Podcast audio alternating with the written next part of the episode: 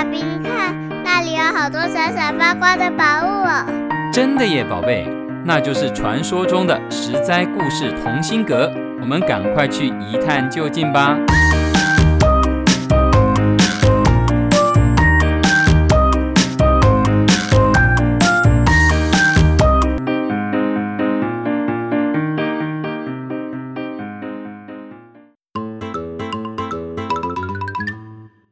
位亲爱的大朋友、小朋友，你们好！我是陪你在故事里寻宝的琪琪姐姐。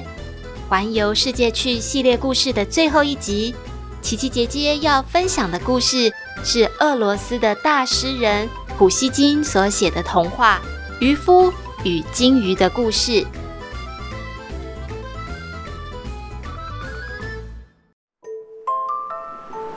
从前，从前，在广阔的大海边，住着一对贫穷的老夫妻。每天，老先生要出门撒网捕鱼。老太太在家里纺纱织线，即便他们怎么努力，他们的生活依然很困苦。住的是又破又旧、用泥巴造的土棚子，每天粗茶淡饭。这样的日子，他们已经苦苦维持了三十三年。有一天，老先生撒网捕鱼的时候，捞起了一堆的水草。好不容易清理完缠绕纠结的水草，他第二次撒出网子，拖回来的又是一网子没用的水草，真是令人失望。老先生不死心，撒了第三次网，哎呀，这回可捞到了一条鱼，但是这一条鱼跟以往见过的鱼完全不一样，是一条闪闪发光金色的鱼。老先生很惊讶地看着渔网里的金鱼，想着这是什么奇怪的鱼啊？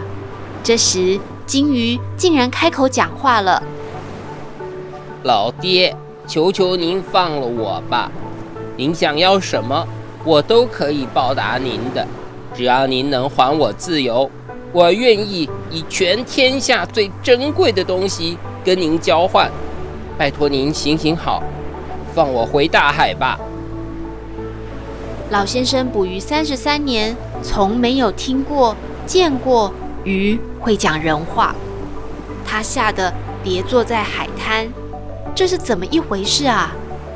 老先生放了金鱼，同时很慈祥地对金鱼说：“你快回去大海吧，我什么都不要，你走吧。”金鱼感激地回头看了一下老先生，就快速地消失在蔚蓝的大海中了。老先生回家之后，把这件神奇的事告诉老太太。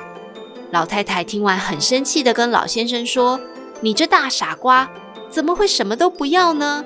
至少跟他要一个木盆啊！我们家的木盆都已经破到见底啦。”老先生摸摸头，倒也是啊，要个木盆也不算什么。第二天，老先生来到海边，对着远方的浪花呼叫着金鱼。金鱼果然现身了。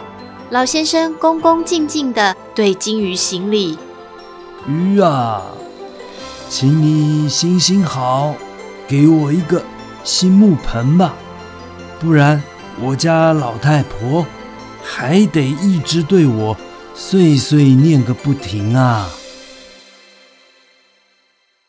鲸鱼说：“没问题，你马上就会有一个新的木盆。”老先生回家后，果然看到家里多了一个全新的木盆。老太太应该满意了，才不！老太太又开骂了，她骂老先生是个大笨蛋，竟然只跟金鱼要了个木盆。也不看看自己现在住的房子破破烂烂的，应该要请金鱼给一间木房子啊！老太太骂个不停，老先生只好又走到海边呼叫金鱼。金鱼缓缓地游过来，老先生又恭恭敬敬地对金鱼行礼，万分抱歉地对金鱼说：“谢谢你的木盆啊，只是我家的老太婆。”骂我骂得更凶啦！她说我应该跟你要一间木房子，毕竟我们现在住的土棚子太破烂了。金鱼说：“没问题，您会有自己的木房子的。”老先生回到家，原本的土棚子已经消失得无影无踪，取而代之的是一间很坚固而且有烟囱的木房子。老先生以为这下子老太太总该满意了吧？才怪！老太太又指着老先生破口大骂，说：“你这愚蠢的家伙，竟然只要了一间木房子！你去告诉金鱼。”我不愿意再做低下的老太太，我要当个贵妇人。老先生只好又走向大海，海浪拍打得越发汹涌，金鱼从海里出现了。老先生很抱歉地把老太太的要求告诉金鱼，金鱼依然很慷慨地回答：“没问题。”老先生回到家，看到了太太站在一座高大的楼房里。穿着华贵的貂皮大衣，脖子上挂着一大串珍珠项链，屋子里还有许多仆人忙进忙出。一身华丽贵气的老太太，这回看老先生不顺眼了，臭骂他一顿后，把老先生赶回马厩工作。但是过没多久，老太太又不满意了，当贵妇人还是不够，她想要当个能够号令天下的女王。于是她驱赶着老先生到海边去。老先生不得已拜托金鱼。金鱼犹豫了一会儿，还是回答：“没问题。”变成了女王的老太太，住在富丽堂皇的宫殿里，吃着山珍海味，身边围绕着威风凛凛的士兵。但是得意洋洋的老太太没有开心很久，她又不满足了。老太太威胁老先生去告诉金鱼：“我不只要当陆地上的女王，我还要当海上的霸主，叫那只鱼来伺候我，知道吗？”老先生被押着到海边，海浪怒涛汹涌，他大声地呼叫着金鱼，金鱼在惊涛骇浪中现身了。老先生苦恼地把老太太的要求告诉金鱼。金鱼一句话也没说，转身摆动着尾巴，跟着浪花一起潜进海里。老先生在海边等了很久，等不到金鱼回来，他只好带着恐惧回去已经变成宫殿的家。但是这回出现在他眼前的不是宫殿，也不是楼房，更不是木房子，而是原本的土棚子。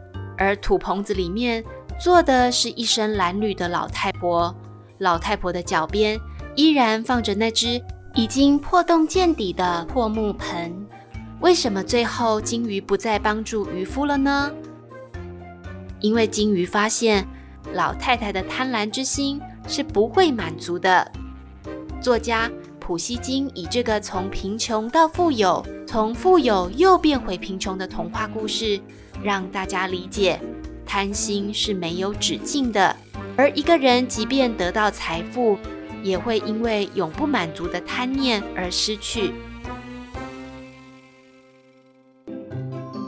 各位亲爱的小朋友，环游世界去的系列故事今天告一段落。我们一路从印度出发，经过阿拉伯世界、希腊、德国、英国、美国。日本到了今天的俄罗斯，希望大家喜欢我们的故事，请记得订阅实在故事同心阁，每一周都有好听的故事哦。我是琪琪姐姐，我们下次再见喽，拜拜。以上由实在实在网络教育学院制作播出。